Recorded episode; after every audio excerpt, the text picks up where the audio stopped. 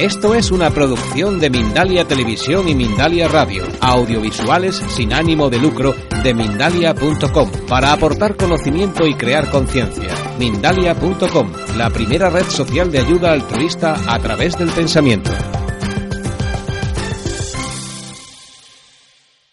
En relación a esto de, de por qué hacerlo ahora, a, esta tarea, esta, esta activación del, de esta fecha específica, eh, y de por qué nosotros y por qué la Tierra, porque si uno se aleja del, en el universo y observa lo que es el universo, la Tierra no es ni un, ni un gran, ni una partícula de polvo flotando en el, en el, en el aire, ¿no? no es nada prácticamente. La Tierra es uno de los tantos billones de planetas habitables, uno de los tantos billones de planetas que están en desarrollo evolutivo. Somos una escuela más dentro de este gran universo, pero hay algo que nos hace especiales al menos en nuestro barrio, ¿no? No no en, no en el universo, pero sí en el barrio galáctico. Y en el barrio galáctico nosotros tenemos una particularidad, y es que este planeta eh, fue capaz, por su capacidad de potencial interno, fue capaz de albergar vida de no solo un mundo, sino de muchos mundos.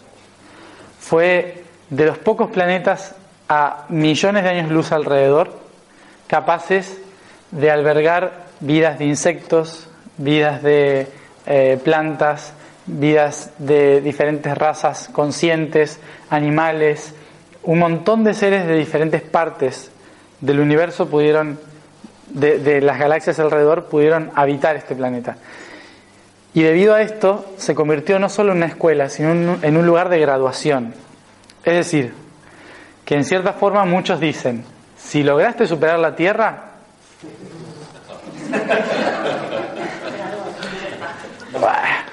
te recibiste por lo menos en tercero básico. Eh, te, sí, entonces venir a la Tierra, nacer en la Tierra, para, los, para muchas de las especies que están en, en las galaxias circundantes, es un honor, ¿sí? es un honor de aprendizaje.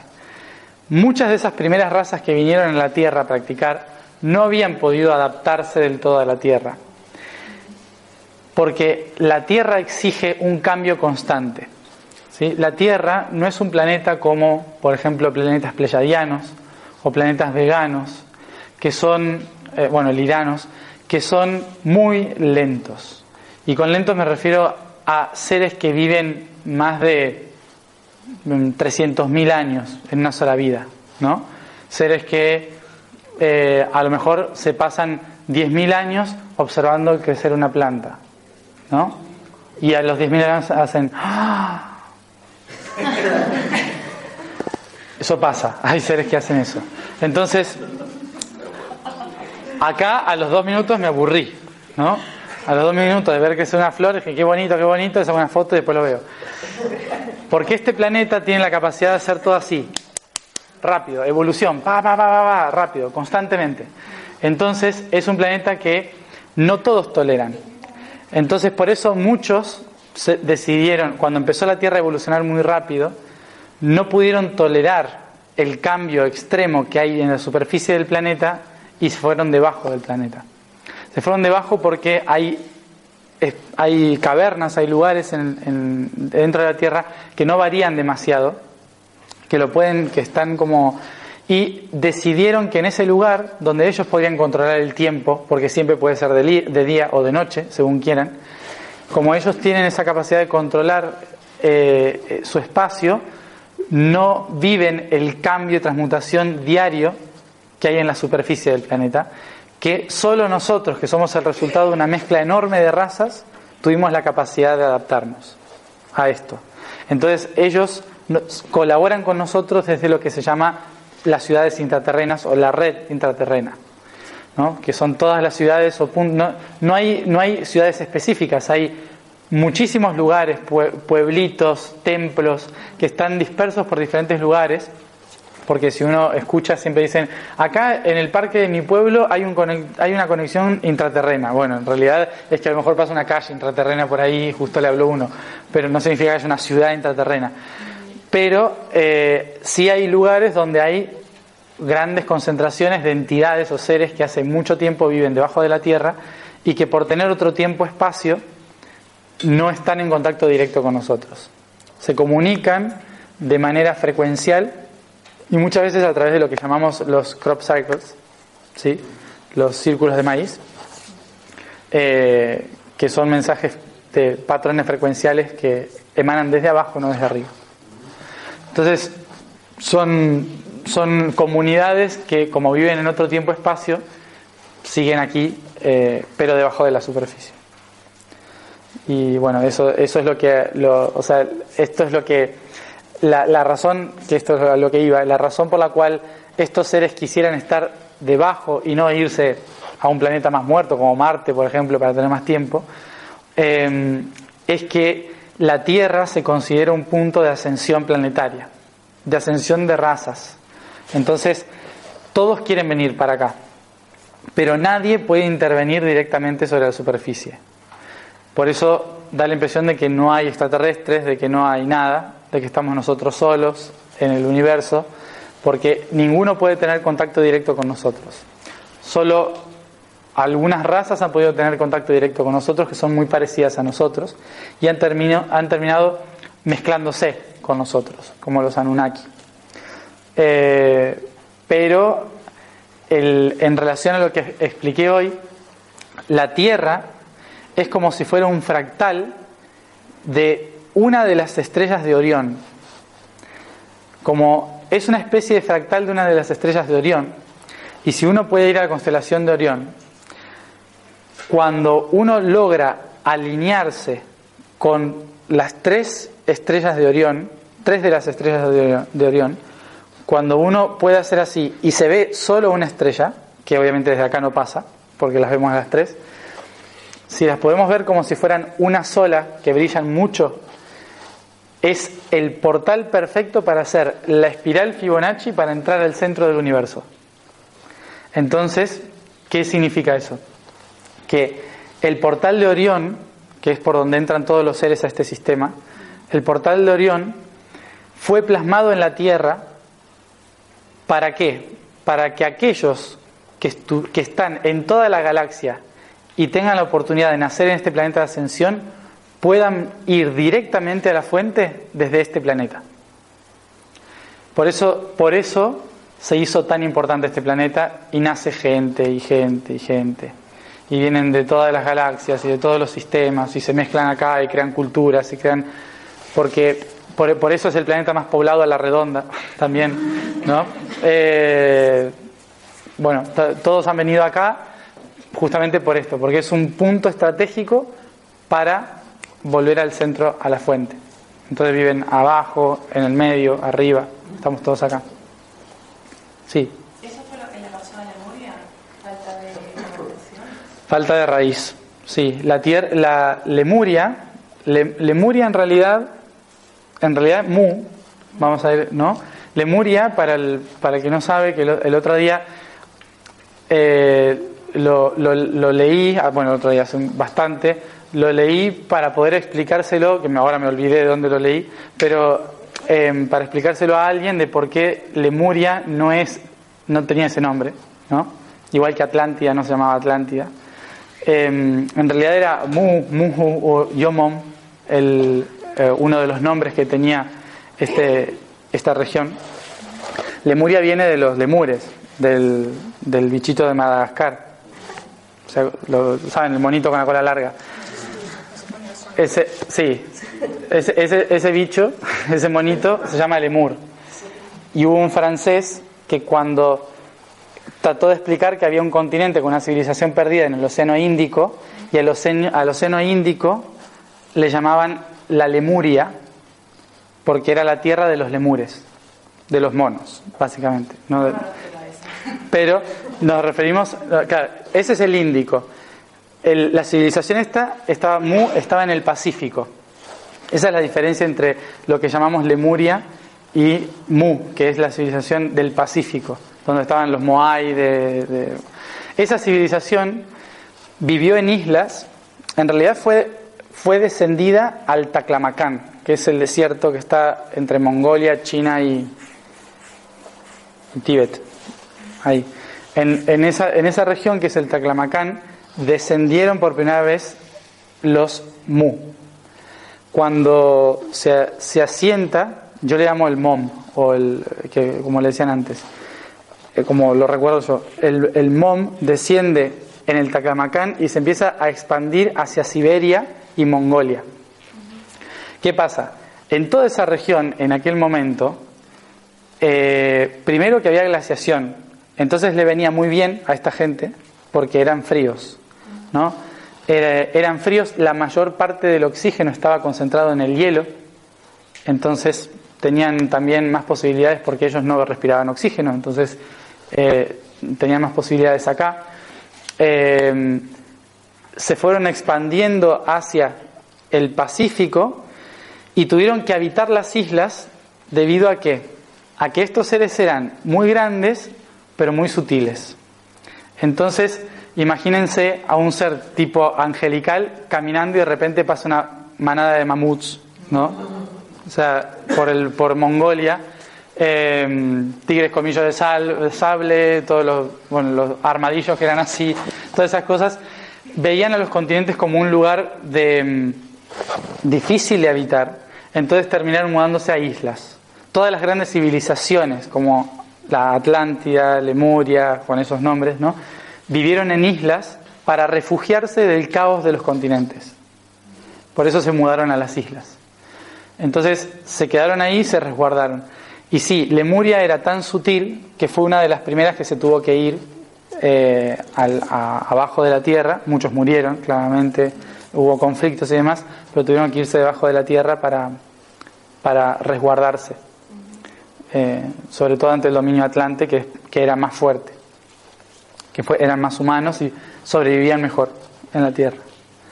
Entonces sí, no hubo una adaptación. Por eso las personas que han tenido vidas en Lemuria, en Mu, en esos lugares, tienen una sensación de que este mundo no le sienta bien. ¿No? Porque es como que le cuesta vivir acá por la densidad, por un montón de cosas. Eso es que son más de esa, de esa zona. En cambio el Atlante es como que se desenvuelve más en el planeta. Tiene más, más herramientas, porque él creó el sistema. Entonces, tiene más facilidades.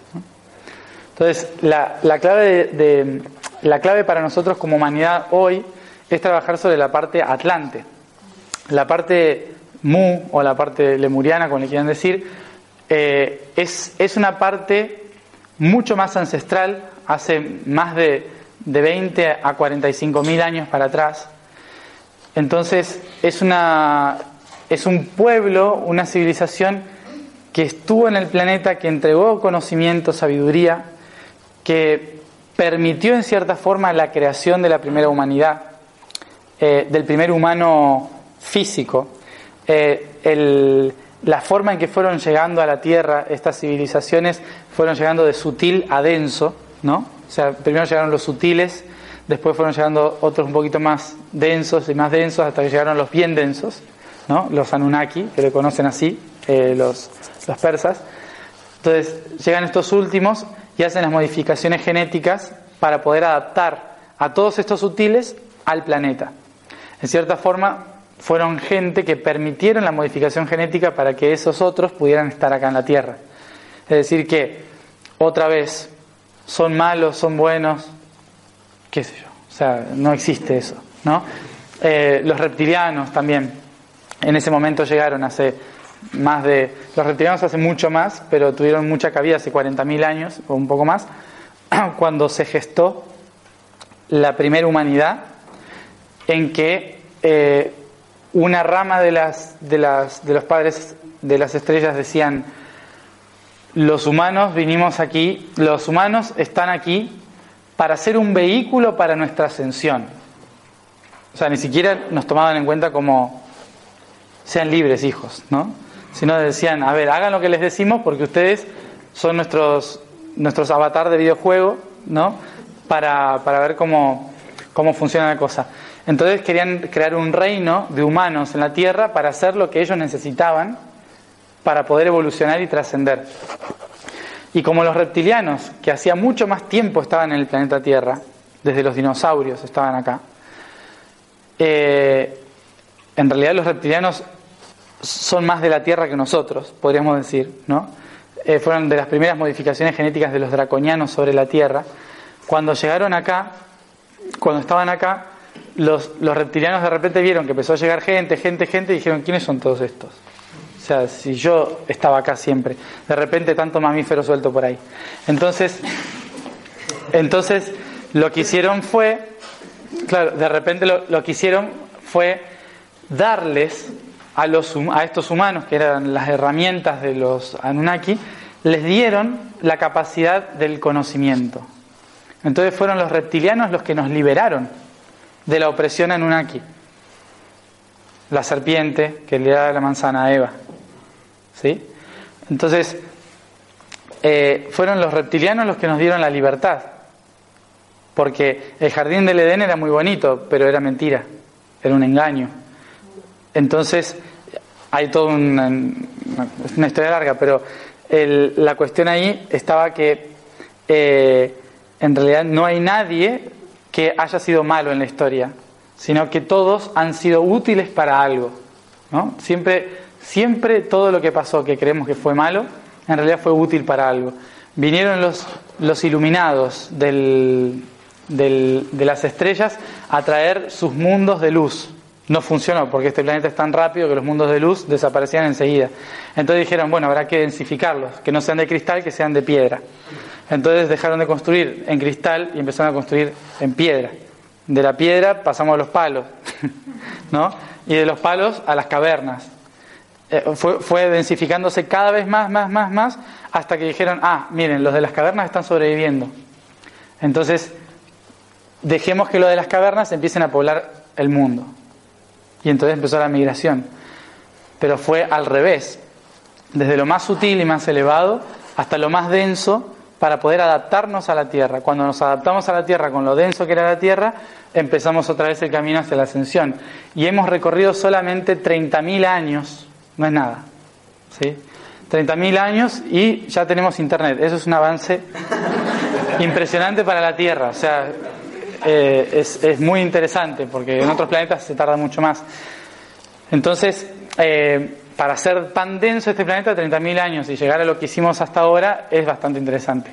Entonces, todas las razas dependen de nosotros en ese sentido. Tenemos las capacidades de todas las razas juntas, pero son tantas que si las activamos en desequilibrio solo generamos caos.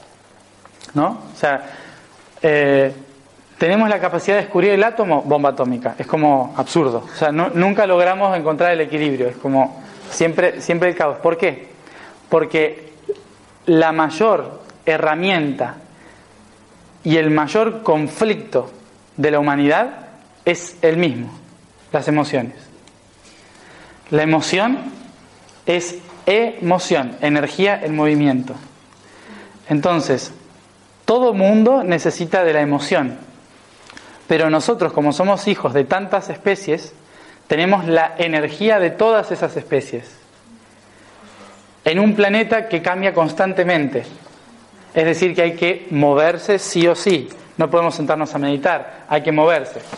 Meditemos un ratito acá, después vamos para allá, después vamos para allá. O sea, no podemos estar meditando todo el tiempo en el mismo lugar. Entonces, la Tierra nos mueve. Dijimos, Asentémonos acá que está bonito, inundación, ¿no? Siempre, siempre pasa algo que nos hace movernos, migrar, cambiar. Entonces, ¿qué pasa?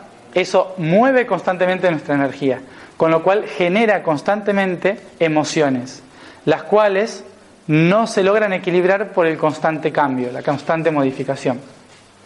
Entonces, desde los nueve niveles que tenemos en nuestro cuerpo de conciencia, físicamente, esas nueve vocales que hablaba. De tener esas nueve vocales y tener que buscar el equilibrio entre todas, ya es complicado. Pero ¿qué pasa cuando tenemos cambios constantes? Que esas, cada una de esas empiezan a vibrar y generan reflejos hacia los lados. Entonces, cada uno de esos centros, de esos nueve, de esos nueve centros, vibra de tal forma, desequilibradamente, que genera más alrededor. Entonces esto genera disonancia hacia muchos lados y genera a partir del amor un sinfín de posibilidades emocionales que solo existen en este planeta, no existen en otro. Entonces, imaginémonos que para lograr este equilibrio,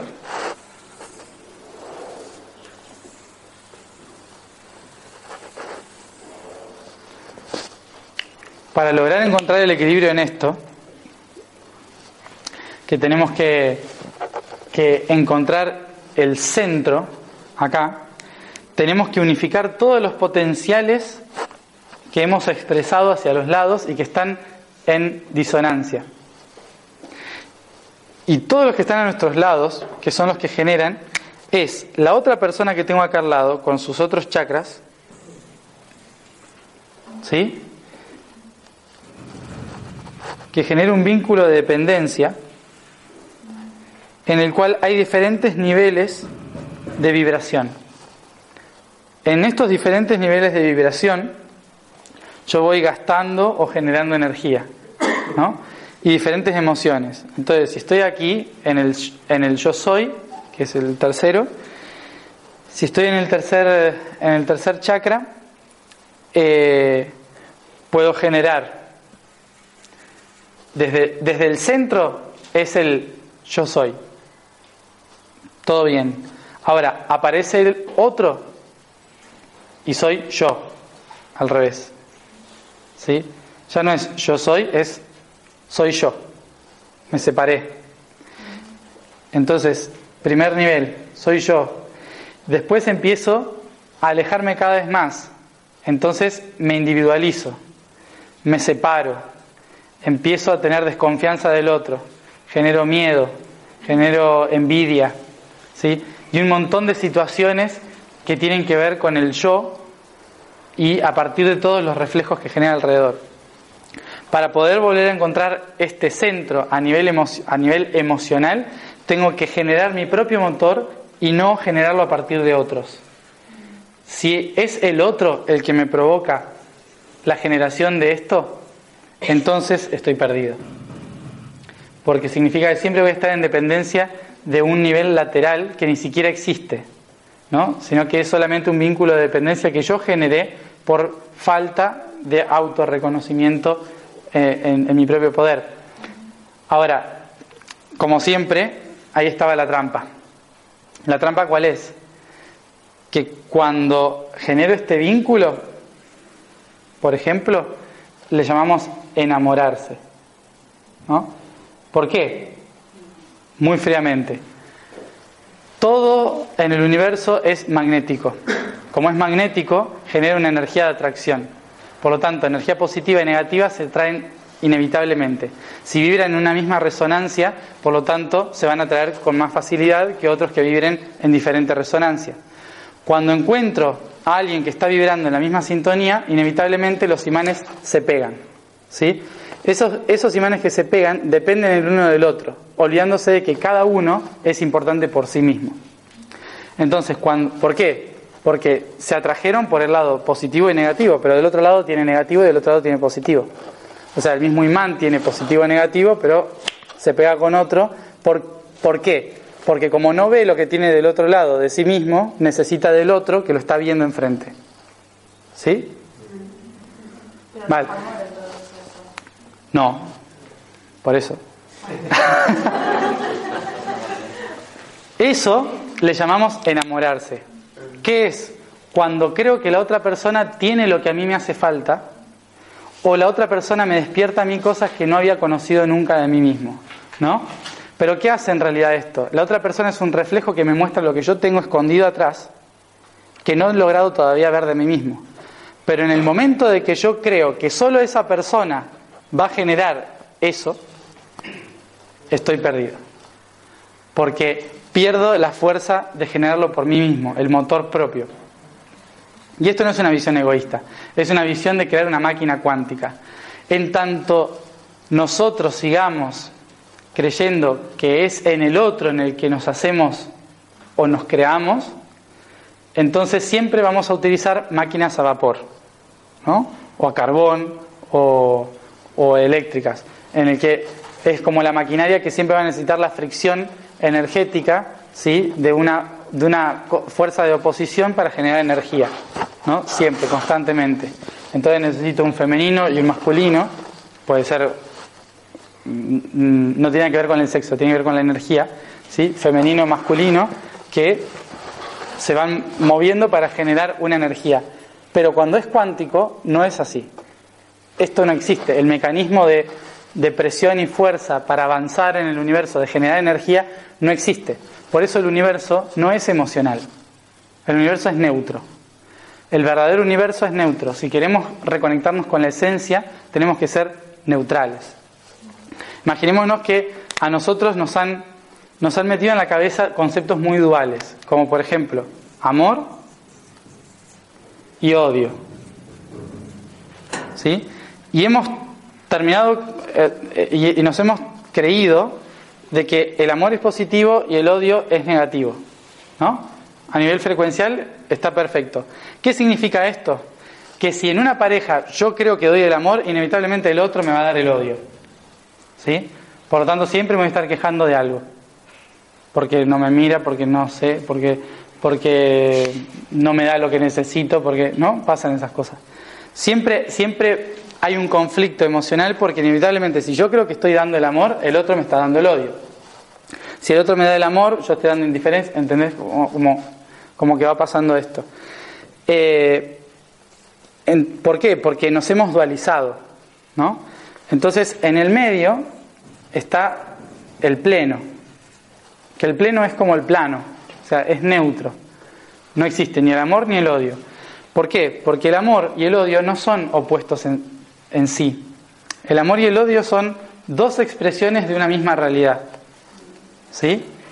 ¿Qué es el odio? Amor circulando mal. ¿No? Amor circulando lentamente. ¿Qué es el amor? Es odio circulando rápidamente. En realidad es lo mismo. Es simplemente una cuestión de flujo, no es una cuestión de, de, separación. Por eso, cuando, cuando empezamos a hacer un camino de integración, de las primeras cosas que tenemos que ver es cómo reaccionamos nosotros ante los vínculos con, con, las otras personas y con nosotros mismos. Porque hay que recordar que teníamos que buscar un equilibrio de tres cosas fundamentales. Esas tres cosas fundamentales que, que tenemos que encontrar son los tres niveles del ser, que son por encima el espíritu,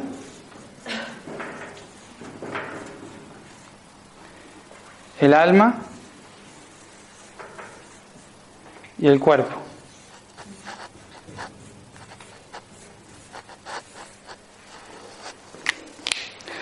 Podríamos decir que desde la conciencia espiritual el cuerpo no existe. Para nada. No, no, está, no existe. ¿Por qué? Porque el espíritu no tiene ni tiempo ni espacio. Como el espíritu no tiene tiempo y espacio, el cuerpo es totalmente relativo. Nosotros hoy tenemos una conciencia limitante que nos hace creer que esto que está acá es la única verdad porque estamos acá. Pero en realidad su espíritu está viviendo aquí y ahora todo lo que han hecho en el pasado y todo lo que van a hacer en el futuro. Aquí y ahora. Todas sus vidas pasadas, todo está pasando realmente ahora. Si yo me voy al nivel espiritual, no existe el presente, es el eterno presente. Entonces, todo lo que es el cuerpo es tan relativo que puedo estar acá como me puedo ir al, a la Atlántida y estar viviendo en la Atlántida, literalmente, físicamente, estoy ahí. Simplemente estoy en diferentes frecuencias, pero estoy ahí, sigo existiendo. El cuerpo es relativo porque es cuántico, es una proyección que no existe. ¿Sabían que, por ejemplo, si lo queremos medir en materia, eh, cuál es el, re, el, verdadero tamaño de todos los humanos de la Tierra? el verdadero tamaño físico de todos los humanos de la Tierra, entran... mm, no hay nada tan chiquito. Acá, sí, en un grano de arroz. Acá adentro. Ahí dentro entra la verdadera materia que nos compone a los 7 mil millones y medio de habitantes de la Tierra. O sea que la Tierra entra en esto. No es nada. En realidad es una proyección holográfica. ¿no? Entonces, por eso, para el espíritu, esto da igual. No es importante. Hasta que te naciste. Cuando estás acá en el presente y estás vivo, el cuerpo es más importante que el espíritu. ¿Por qué? Porque es el vehículo por el cual el espíritu se comprende a sí mismo. Entonces, puedo ir, puedo ir toda mi vida a comer a McDonald's. ¿Sí? Y cuando me muera, el espíritu va a decir, qué rica experiencia. ¿No? O puedo vivir toda mi vida con una alimentación ayurvédica y no sé qué, bla, bla, bla, y mm, ayunos y frutas y agua, y ser la persona más sana del mundo y morir de cáncer cuando tengo 15 años o algo así. Y uno dice, ¿por qué? Porque el universo no interpreta quién es más sano, quién se enferma, quién... Le da igual eso. Nos fijamos en otras cosas, ¿no? Eh, para el espíritu, el cuerpo es solo una experiencia, ¿sí? Pero ¿qué pasa?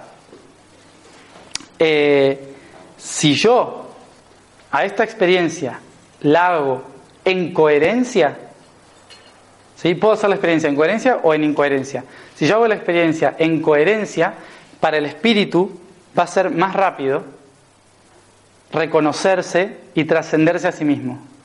Si yo lo hago en incoherencia, va a tardar millones de años en entenderse a sí mismo y trascender la experiencia. Si yo decido todas las vidas comer cerdo, comer McDonald's y tal y cual, al espíritu, para poder integrar su verdadera materia, para poder meter esto acá y poder hacerla trascender, va a necesitar mucho más tiempo, porque está mucho más densa, el espíritu es sutil, y tarde o temprano el espíritu va a saber de que por más que sea una pequeña tapita o un grano de, arroz, toda la materia que tiene que, que in- que integrar en sí, no es lo mismo un arroz inflado que un arroz natural. ¿Sí? Más o menos esa es la- la comparación. Porque el peso frecuencial es mucho más, no es sutil. Entonces la experiencia no se puede trascender porque hay muchas más cosas que desintegrar para poder realmente eh, para poder realmente ascender, iluminar. Entonces, cuando yo cuido el cuerpo en coherencia con lo que mi ser necesita para esta experiencia, en coherencia con lo que mi ser necesita para esta experiencia, es totalmente diferente a solo ser vegetariano. ¿Se entiende? O sea, no significa que seguir el manual de la ascensión planetaria, sí, no sé si existe ese libro, pero bueno, si sí existe, ¿no? Si existe ese libro, Manual de la Ascensión Planetaria, seguramente les van a decir, hay que comer solo frutas, beber solo agua, hacer... Y seguro ascienden más rápido, pero tal vez cuando asciendan su espíritu va a decir, pero yo solo quería comer unas papas fritas. ¿Sí? Porque ya hay un montón haciendo dieta. ¿Sí? Entonces, ¿cuál es el tema? ¿Estoy en coherencia con lo que mi espíritu necesita? ¿Sí? ¿Cu- ¿Qué es lo que el espíritu necesita? No lo que yo creo que necesito para ascender. ¿sí? Es muy diferente. Y esto se nota porque es el cuerpo, que es la proyección del espíritu, la que me va a decir qué necesita. Si tengo hambre, qué siento, el sabor que siento en la boca, los colores que resaltan ante mis ojos, si veo más verde, si veo más azul, qué- cuáles son los colores, los olores que siento, prestar atención a los sentidos del cuerpo que son los que me dicen qué necesito. Si necesito algo verde, todo, si necesito comer, bueno, la lechuga no me aporta nada, pero si necesito comer una zanahoria, ¿no? Eh, voy a- se me van a resaltar los colores naranjas, voy a sentir ese olor a zanahoria. por lo que sea, y voy a tener que ir buscando una zanahoria por ahí, ¿no? Entonces, como que el cuerpo va a necesitar eso, pero si le doy otra cosa, voy a estar en incoherencia. Entonces, es el cuerpo el que sabe esto. El alma es el puente entre el espíritu y el cuerpo. El alma es el que dice, ¿cómo me encantaría hacer esto? ¿No? Es la emoción, la energía que me moviliza para poder hacerlo. ¿no? Entonces, si esto no está en equilibrio, está en constante necesidad, está en constante falta. Si no está en equilibrio, no busca experiencias, busca necesidades, cosas que le llenen el alma. Esa frase horrible. ¿sí? El alma siempre está bien, siempre está llena, pero creemos que hay que llenar el alma. ¿no? Entonces, pero el alma solo es un puente, si llenamos el puente se puede caer. ¿sí? No hay que meterle cosas al alma. Las experiencias no son para el alma. Si las experiencias que nosotros vivimos en el cuerpo las depositamos por lo que el alma necesita, lo único que hacemos es acumular algo que se llama karma. ¿Le suena? ¿Sí? En cambio, si lo hacemos para el espíritu, se llama dharma. ¿Por qué? Porque el alma, como decía, es solo un puente entre espíritu y cuerpo. El alma es la energía que mueve este, esta maquinaria. Pero como es la energía que mueve esta maquinaria, no tiene que ser llenada de cosas, ni necesita cosas, solo necesita que hagamos caso al cuerpo y al espíritu. Si el alma empieza a irrumpir en el proceso como diciendo, hey, pero yo quiero cosas, está perfecto, no hay ningún problema. Pero el problema es que cuando nosotros empezamos solo a alimentar el alma de necesidades del alma, nos desconectamos del espíritu. ¿Sí? Es acá cuando nos creemos que una emoción bonita vale más que cualquier cosa, ¿no? Bueno, pero por lo menos soy feliz, ¿sí? Esas cosas que, pasan, ¿no? Cuando nos conformamos con una emoción, cuando nos conformamos con, con, cosas que no tienen que ver con nuestro propósito, que nos damos cuenta, bueno, pero por lo menos, cuando hacemos esa expresión, ¿no? Bueno, pero en fin, como todas esas expresiones son, son muy del alma que se, que se aferra a cosas que le suelen hacer bien o se adaptan a cosas que le hacen mal, pero que le parece que están bien, porque se, se acostumbró. Y eso lo pasa al cuerpo, a la genética, y lo registra en el ADN. Entonces, para trascender todo eso tenemos que ir a la conciencia espiritual. Y la conciencia espiritual es neutra, no tiene emociones, no tiene dualidad, es una. Cuando logremos, cuando logremos hacer el 3, 3, 3, conectarlos a todos y generar la divinidad en el 9, es cuando estamos en equilibrio. Por eso el mayor conflicto para poder estar en equilibrio es lograr trascender las necesidades del alma. Y esto no significa negar el alma, sino saber cuál es el papel del alma, hacer de puente de conexión entre el espíritu y el cuerpo. En tanto le demos mucha atención a las emociones, no vamos a estar utilizándolas correctamente. Las emociones son un motor de energía que nos permite avanzar, trascender, crecer, generar cosas. No son por, por sí mismas un concepto eh, real, sino que son simplemente un, vehículo, una energía de movimiento. Entonces, empezar a utilizar esta energía de movimiento en pro de un propósito hace que empiece todo a alinearse. Por ejemplo, si hablamos de, em, de, por ejemplo, cuerpo es experiencia, el alma tiene una misión y el espíritu es el propósito. ¿sí? Esto es como el camino está en el cuerpo, el, el objetivo o el, la misión está en el alma y el propósito, que no es el objetivo del propósito, el propósito es la razón por la cual se hace el camino. ¿sí? El propósito es el espíritu. El, espíritu, cuando uno llega a la novena dimensión, que esto se lo suelo decir a la gente que está buscando la ascensión o volver al origen, como hay mucha gente que, que corre para llegar al origen porque dice, no, porque tenemos que volver, tenemos que volver, hay que ir al origen, hay que ir a la plenitud, volver al centro. Y cuando llegues ahí, ¿qué vas a hacer? Aburrirte por la eternidad, ¿no? Porque, claro, porque cuando llegamos al, al origen, nos vamos a dar cuenta de que el origen es cero, ¿no? Estamos, paramos la maquinaria, todo se puso en cero, todo se detuvo, ¿sí? Volvemos. Esto es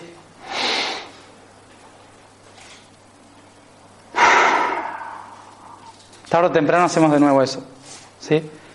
Volver, volver al origen es ese momento en que estamos sosteniendo la respiración en silencio y después otra vez creamos. Es una constante. Cuando volvemos a exhalar, volvemos a generar el, el, sonido, eh, se vuelve a crear otra realidad. Entonces, el espíritu no tiene objetivo, tiene propósito. ¿sí?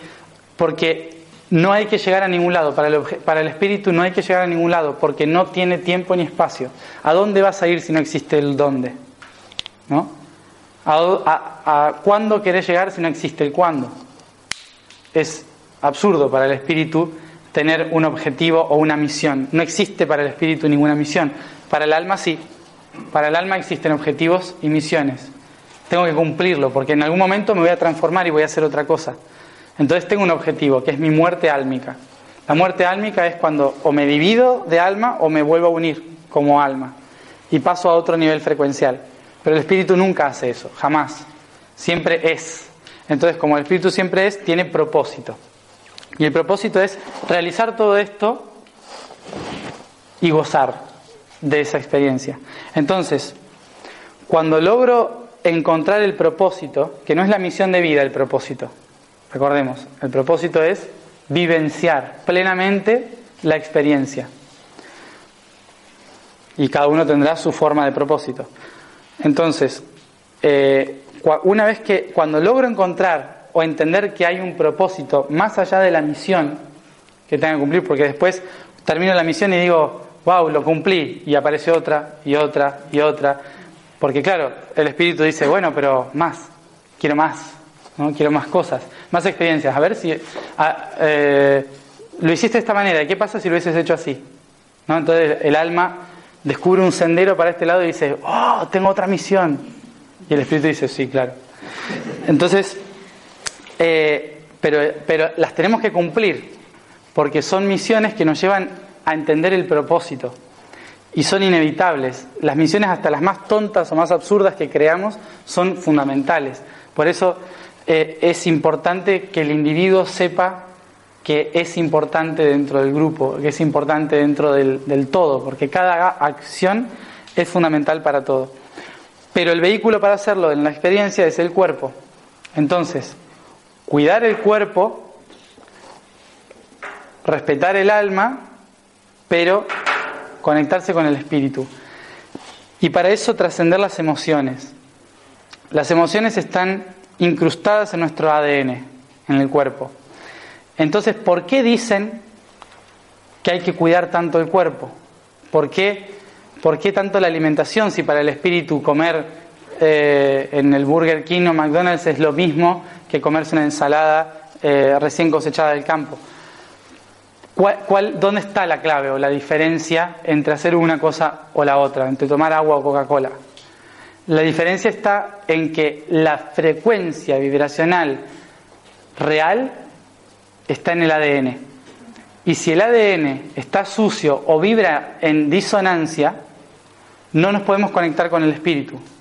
La única forma de conectarse con el espíritu es cuando consumimos cosas acorde a la frecuencia que necesita el ADN. Entonces, el ADN, ¿qué necesita para iluminarse? Luz, básicamente. Si lo que estamos buscando es claridad en la conciencia, el que no está buscando claridad en la conciencia da igual, ni siquiera hay que decirle, no, hay que comer, no, da igual, porque no está buscando eso, pero el que empezó a buscar la conciencia y tomar, ver la, realidad desde otra perspectiva, lo que, lo que hay que tener en cuenta primero es que no la obtenemos a la claridad meditando, Porque si no estamos haciendo esto, cuando estamos acá, ¿qué pasa cuando hacemos esto? Que cuando volvemos de acá arriba para abajo, entramos en depresión. ¿Sí? Entramos en depresión, en pérdida de propósito, no entendemos nada, no nos gusta la vida, nos queremos suicidar o nos suicidamos, depende de quién llega a ese nivel. ¿Por qué? Porque estuve buscando toda mi vida hacer algo en un nivel que nunca toqué, que nunca existió. Porque la única forma de poder realmente generar algo es yendo al centro. ¿No? Generando la propia energía, el propio motor energético, que es el alma para nosotros en la materia. Pero si ese alma está resonando disonantemente, el espíritu tiene que proveer al cuerpo herramientas que liberen al alma para poder conectarse con el espíritu. ¿Se entiende el mecanismo? ¿Sí? Porque esto es una máquina toroidal. Funciona así, como infinito.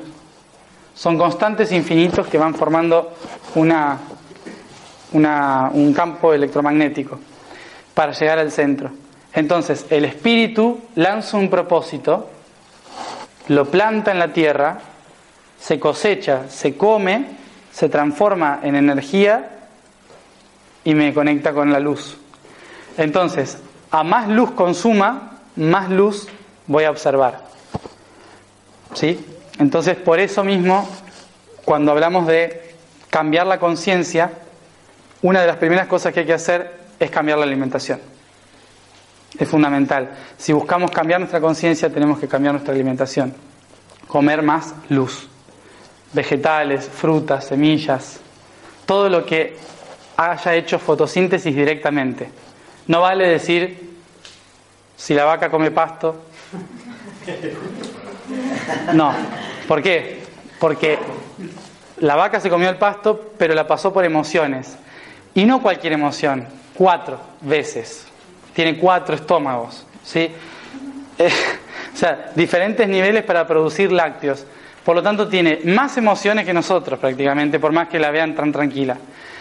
Tiene un montón de proceso, de proceso emocional porque tiene más proceso, em, proceso digestivo que nosotros. Tiene un montón de, cosas raras adentro que hacen que genere mucha más energía ¿no? Eh, en ese nivel. Entonces, entonces, cuando consumimos la carne, consumimos las emociones de la vaca. No consumimos el pasto que se comió, consumimos directamente las emociones. Entonces es importante saber que si lo que estamos buscando es ir a una conexión con el propósito, claramente no comer cosas que no produzcan luz directamente de la fotosíntesis retrasa el proceso o hace que sea difícil en ciertos casos, ¿no? a no ser que ya hayas hecho mucho de esto, ¿no? Que son como las, las fichitas blancas en un juego, ¿no? Como tengo varias de estas, las canjeo por una vía de comer carne, por ejemplo, ¿no? Eh, entonces, digo, soy un ser reconectado con el propósito, pero te van a comer asado, por ejemplo, ¿no? en Argentina. Eh, eh, y comer carne. Que no está mal para el espíritu, para el espíritu da igual, en realidad, la experiencia de comer o no una cosa u otra. Pero en el camino de la conexión es importante, primero, cambiar la alimentación. Cambia la alimentación a algo lumínico y a agua, entonces el ADN empieza a modificarse. Pero sobre todo con una frecuencia específica, no cualquiera. Y ahí metemos lo del canto. Como se hacía en la antigüedad, se le cantaba al agua que se iba a beber ese canto se convirtió religiosamente en, una, en un mantra, el mantra en oración y después en la bendición. ¿Sí? Y así. O sea, ¿qué significa todo ese paso? Es ponerle una frecuencia positiva a lo que voy a ingerir. Pero bueno, ahora con Masaru Emoto, ya habrán visto, no sé si el, japonés murió, eh, pero mm, que hizo todo el estudio científico que demuestra cómo según qué palabras o con qué intención se dice la palabra, se modifica la molécula del agua. ¿sí? Entonces, si yo digo te amo a un vaso de agua y lo pasamos a, microscopio, la molécula forma perfectas geometrías como estrellas y cosas así. Y si le digo te odio, pero realmente sintiéndolo, la molécula cambia totalmente a, una mancha de moco, una cosa fea. Entonces, ¿por qué esto? Porque lo que estoy haciendo es ponerle una intención de vibración baja o de vibración alta. ¿no? Entonces, si yo lo que voy a comer le pongo una vibración alta, sobre todo al agua, inevitablemente se va a multiplicar en el momento que ingresa a toda mi agua, porque es expansiva. Entonces toda mi sangre empieza a vibrar en esa resonancia y si lo que consumo comiendo también tiene la misma vibración al bendecir, cantar, hablarlo, lo que sea, entonces también el ADN empieza a modificarse. ¿Esto qué hace? Que dentro del ADN se empiece a registrar el patrón de luz. Y al registrarse el patrón de luz, hace que después el motor energético empiece también a corregirse. ¿Sí? Y al empezar a corregirse, el alma empieza a tener un canal más puro y directo. Probablemente lo, lo puedan vivir en sus propias vidas o las generaciones posteriores. Es decir, los hijos que tengamos, los nietos que tengamos, si nosotros modificamos esto, ya cambió el patrón para el que viene. Entonces, a veces no es que lo tenemos que vivir nosotros, pero si lo hacemos nosotros, limpiamos las generaciones futuras. Esto lo que va haciendo, que por suerte ahora en las revistas hay tantas dietas y estas cosas ayurvédicas, eh, porque empieza desde la moda, desde la inconsciencia, ¿no? desde el verme más, más bonita, bonito, lo que sea, pero inevitablemente cuando cambié mi, alimentación empiezo a hacer yoga. No sé por qué, pero la, gente hace ese, ¿no? O, o voy a yoga porque me duele la espalda y termino comiendo ensaladas. Y de ahí alguien me invitó a un curso, termino haciendo Reiki, ¿sí? Del Reiki paso a registros akáshicos y de repente soy canalizador, ¿no? Todo por empezar a hacer yoga o comerme una ensalada. Y eso pasa, hoy en día cada vez hay más gente que, que está haciendo así. ¿Por qué? Solo por cambiar una actitud física. Entonces, por eso es tan importante el cuerpo para el espíritu, por más que para el espíritu del cuerpo no exista. Eh, porque estamos viviendo esta experiencia. Cuando eso es alinear los tres cuerpos. Una vez que alineamos los tres cuerpos y estamos en equilibrio, podemos empezar a entrar en completa resonancia para activar algo más grande. Mientras tanto lo vamos a practicar, obviamente. No hace falta que lo hagan en esta vida, pero es recomendable hacerlo en esta vida.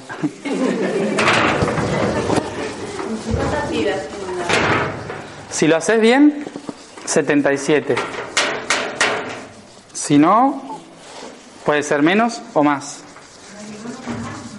¿Eh? No sé. Depende, ¿quién lleva más?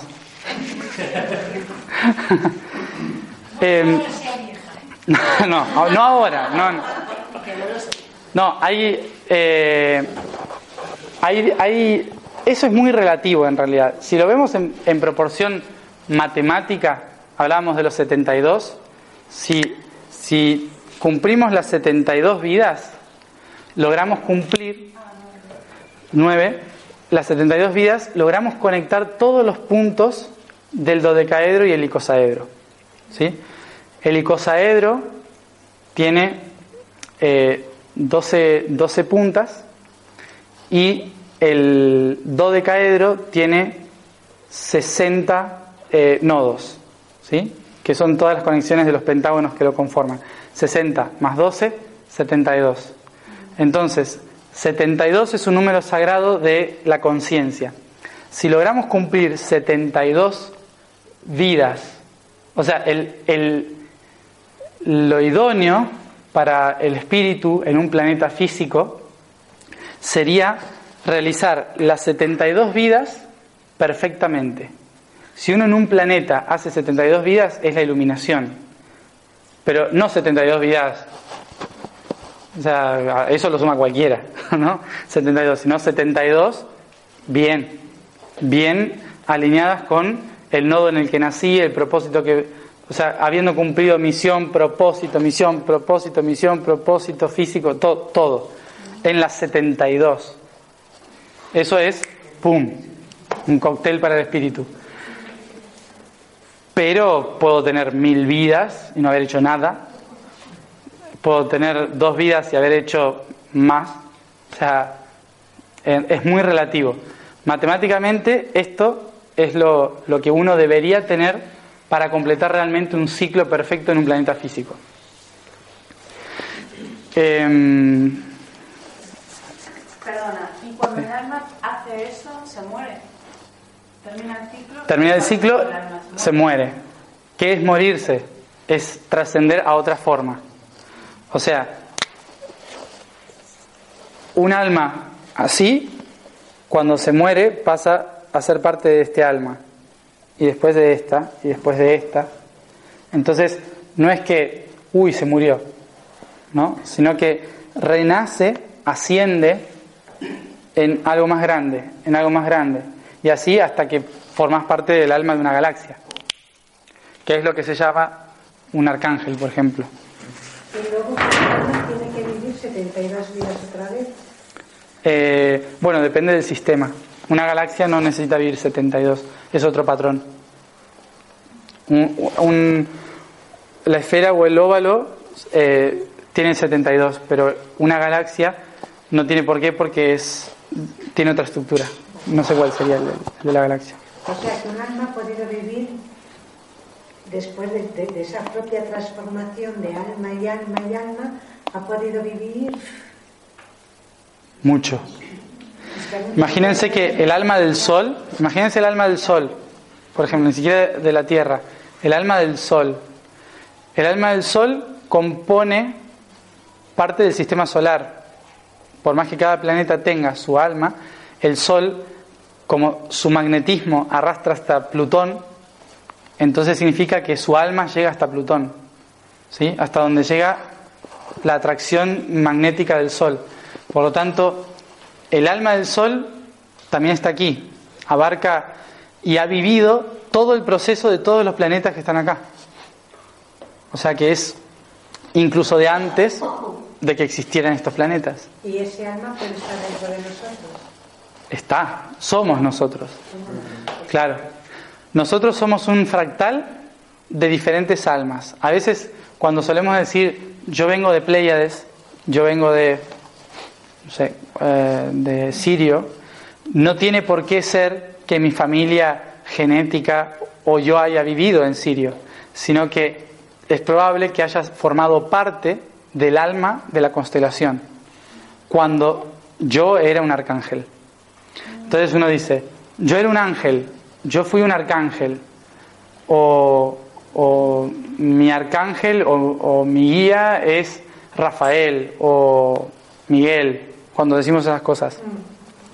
Un arcángel, para que se den una idea, tiene el tamaño de una galaxia. ¿Sí? O sea, si se les aparece en la habitación, se mueren, vamos a decirlo así. O sea, normalmente, normalmente no hacen esos sustos, ¿no? Porque sería muy, muy malo de su parte. Eh, claro, lo que pasa es que para el cristianismo un arcángel es no sé, un tipo alto con túnica y con cuatro alas, ¿no? Em, pero no, las alas en realidad son estas. ¿Sí? Esas son las alas de un arcángel, son las espirales de una galaxia. La luz del corazón de un arcángel es el centro de la galaxia. Es gigante un arcángel. Entonces, ¿qué significa? Que si este arcángel, por ejemplo, la Vía Láctea, que es nuestra galaxia, es Miguel, Mijael, y yo digo, vengo de Uriel, entonces probablemente venga de una galaxia cercana, ¿no? No sé cuál. Acá en la Tierra le deben llamar 22X, no sé cuánto. Eh, entonces eh, viene de otra galaxia pero viene de un planetita así, bueno, eso es un sol, dentro de Uriel. Y acá en el horizonte estaba Mijael, el arcángel Mijael. ¿sí? Entonces me mudé de galaxia a galaxia. Entonces yo acá en esta vida como humano digo, yo soy un enviado de Uriel, ¿no? O yo eh, hablo con el arcángel Uriel. Difícil hablar con un arcángel, pero cuando tenemos comunicación con el arcángel significa que somos parte del alma de este ser, de esta galaxia o de este planeta o de lo que sea. Eso es lo, lo que a veces... Por eso el, alma de, un, de, un, planeta es, o de una galaxia es mucho más amplia. Con lo cual en esta vida puedes decir, yo vengo de Uriel, yo vengo de las Pléyades, yo vengo de Sirio, y puede que sea que, que vengas de todos los sitios. Exacto. Pasaste por todos los sitios y de todos los lugares tomaste algo y tu frecuencia forma parte de todos esos lugares. Y todo lo puedes traer aquí. Ajá, exacto. Y ahora formas parte del sistema solar del alma de la Tierra. Son 22 razas las que nos componen, ¿no? Son 22, eh, en general son 22, sí, 23, sí. pero nos afectan más, eh, menos razas, ¿no? Como que hay 22, pero, pero no sé, 7 son las que más nos, nos han moldeado porque hay otras que son muy diferentes a nosotros y solo dieron algunas cositas. Es que yo lo veo como, como que la humanidad fuera un proyecto de las 22 razas más la vigésima tercera en la humanidad, como los 23 cromosomas que nos compone el ADN. Claro.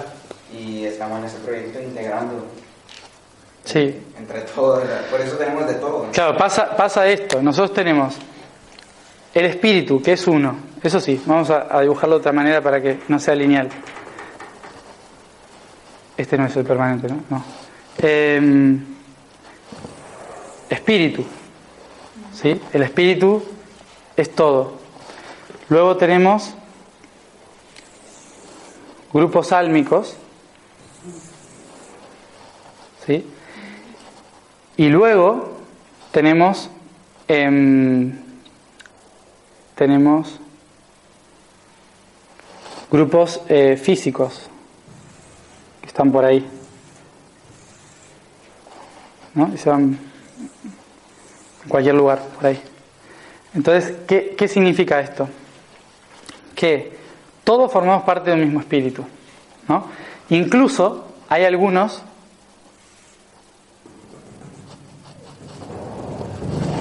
así, porque lo del espíritu es un poco caótico en ese sentido. O sea, eh, somos parte de un espíritu, ¿no? Pero ese espíritu también se fraccionó en ciertas formas, ¿no?